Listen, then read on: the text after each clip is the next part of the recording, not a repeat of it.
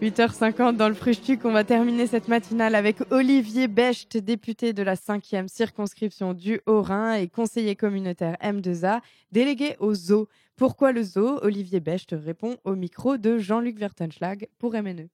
Alors, Olivier Becht, euh, vous êtes député de la 5e circonscription du Haut-Rhin, ancien maire de Rixheim, et surtout, évidemment, conseiller euh, communautaire euh, M2A en charge du zoo. Hein. pourquoi le zoo? C'est une très vieille histoire de famille. Euh, lorsque j'étais petit, j'avais un an, mon grand-père maternel est, décédé brusquement d'une crise cardiaque et euh, mes parents ont décidé de me confier tous les mardis soirs et les mercredis à, ma grand-mère maternelle pour éviter qu'elle ne sombre dans une profonde déprime. Et donc euh, cette grand-mère, ne sachant pas trop quoi faire avec ce petit garçon d'un an, a eu l'idée tous les mercredis matins de l'emmener au zoo. Et c'est ainsi que de l'âge de un an jusqu'à plus de 12 ans, eh bien je suis venu ici au parc, qu'il vente, qu'il gèle, qu'il neige, par tous les temps. J'ai vu ce zoo évoluer et, c'est un zoo passionnant. C'est un parc qui a une histoire fabuleuse, qui est issu euh, euh, des pères de la société industrielle de Mulhouse, les grands capitaines d'industrie qui euh, étaient à l'époque à la tête de DMC, de la SACM, et qui ont décidé de construire un parc, d'abord botanique, dans lequel leurs employés pouvaient venir le dimanche pour s'aérer. Alors il y, avait quand même un, petit euh, côté intéressé, hein. c'était pour faire en sorte aussi que les employés euh, s'oxygènent bien et soient en meilleure forme le lundi pour travailler à l'usine, mais c'était quelque chose d'exceptionnel. Et ce parc, comme ça, a évolué depuis 150 ans pour en faire aujourd'hui l'un des joyaux de l'agglomération de Mulhouse, à la fois sur le plan botanique et aussi sur le plan animalier. Alors justement, un zoo, un parc zoologique et botanique comme celui de Mulhouse, euh, euh, bah, pourquoi c'est la, collectivité euh, qui le gère? Et puis comment réussir à concilier, j'imagine, impératif budgétaire, volonté pédagogique, préservation, site touristique numéro un du Haut-Rhin? Enfin, c'est quoi la priorité là-dedans et quelle est la politique suivie par la collectivité? Alors c'est vrai qu'on peut se poser la question de savoir pourquoi le zoo n'est pas un zoo privé, puisqu'en France il y a beaucoup de zoos qui sont devenus des zoos privés. Mais quand on regarde ce que font ces zoos privés, euh, beaucoup sont finalement de vraies entreprises, donc euh, un peu quand même des, machines à faire de l'argent. Euh, dans lesquelles le bien-être animal n'est pas toujours la première des préoccupations. on pense d'abord aux clients avant de penser à l'animal. Ici, au, au zoo de Mulhouse, depuis plusieurs décennies, nous avons une vocation qui n'est pas seulement celle de présenter des animaux au public. Bien sûr, ça participe à l'éveil de la nature, notamment pour les jeunes, mais aussi les, moins jeunes. C'est une communion entre euh, le visiteur et, la nature. Mais euh, au-delà, c'est surtout euh, un objectif scientifique. Vous savez que nous sommes en train de vivre la sixième grande extinction des espèces, la première qui est causée par l'homme lui-même.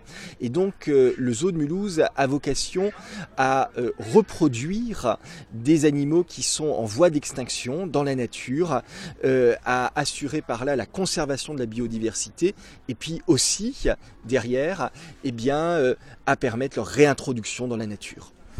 Euh, changeons euh, de casquette, passons dans la case député législateur.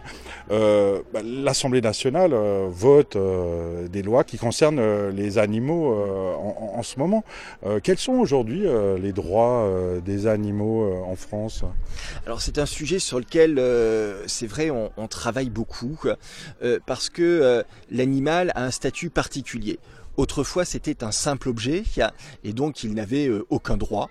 Euh, et euh, progressivement, eh bien, on lui a donné un certain nombre de droits, notamment celui d'être bien traité. mais naturellement, il n'a pas non plus les mêmes droits qu'un être humain. Euh, se pose toujours la question euh, de l'esprit, de la conscience, de l'âme même. Euh, voilà, même si on sait qu'entre les grands singes, notamment les bonobos ou les chimpanzés, et l'être humain, il y a très peu de différence d'ADN. Hein. C'est quelques gènes qui nous séparent finalement de nos, cousins. Mais aujourd'hui, nous travaillons au niveau de l'Assemblée pour faire en sorte que les animaux aient des droits pour être bien traités, pour vivre dans des conditions gestion correcte. Et puis au-delà, il y a une question qui se pose, qui est celle des droits de la biosphère elle-même, de, de, la nature, puisque l'homme jusqu'à présent vivait plutôt en harmonie avec la nature, et puis maintenant, depuis deux siècles, depuis la société industrielle, eh bien, pour son développement, il cause quand même des ravages parfois irréversibles à la nature, et ce sont aussi des sujets qui préoccupent les parlementaires. Alors en ce 150e anniversaire euh, du zoo de Mulhouse, euh, bah, c'est aussi l'occasion de penser euh, à l'avenir du zoo. Bah, à quoi va ressembler le zoo du, du futur? Toujours plus de visiteurs ou c'est quoi le futur du zoo? Notre but n'est pas de faire euh, un zoo qui accueille euh, des euh, centaines de milliers de visiteurs en plus. Nous sommes aujourd'hui à 400 000 visiteurs par an à peu près. C'est vrai qu'il y a des zoos qui accueillent plus d'un million de, visiteurs. Encore une fois, notre objectif n'est pas de faire de l'argent. C'est pour ça que nous sommes un zoo d'une collectivité locale. Notre objectif prioritaire, encore une fois, c'est de conserver, reproduire, étudier, relâcher demain dans la nature les espèces qui sont en voie de disparition. On l'a fait euh, dans nos, derniers, euh, euh, dans nos dernières réalisations. Ça avait été le cas bien sûr avec la fauverie, avec les lions d'Asie ou les panthères de l'amour. Panthères de l'amour, il reste une cinquantaine d'animaux à l'état sauvage dans la nature, une cinquantaine. Et le zoo de Mulhouse arrive régulièrement euh, à faire des portées de 3-4 panthères. Donc vous voyez que c'est quelque chose d'exceptionnel. Ensuite, on a fait les ours. Euh, là aussi, avec une reproduction exceptionnelle. Il y avait eu deux naissances d'oursons euh, en 20 ans en France. Et, c'est à Mulhouse que ça se passe avec Nanook. Et donc demain, nous allons le faire avec les girafes, avec les hippopotames nains de la forêt de Guinée, ou encore avec d'autres espèces d'animaux extraordinaires que euh, nous allons euh, projeter euh, ici dans les prochaines années. La, préservation euh, de la nature ne passe-t-elle pas d'abord euh, par euh, consommer moins, consommer moins de, viande, consommer moins d'énergie? C'est pas ça la vraie solution? Bien sûr, la, conservation de la nature, c'est d'abord une réflexion sur notre propre modèle de développement. Aujourd'hui, nous sommes rentrés dans un mode de consommation maintenant depuis, près de deux siècles en fait, mais que ça s'est accéléré avec les Trente Glorieuses, et nous n'avons pas pensé à la capacité de la nature à régénérer elle-même automatiquement euh, les ressources. Donc non seulement nous épuisons les ressources de la planète, et ça, ça pose des vrais problèmes pour les générations futures qui vont venir et qui n'auront pas les mêmes droits parce qu'elles n'auront pas les mêmes ressources. Et puis surtout, nous risquons à terme, par les déchets que euh, nous produisons, et eh bien de rendre la planète tout simplement invivable.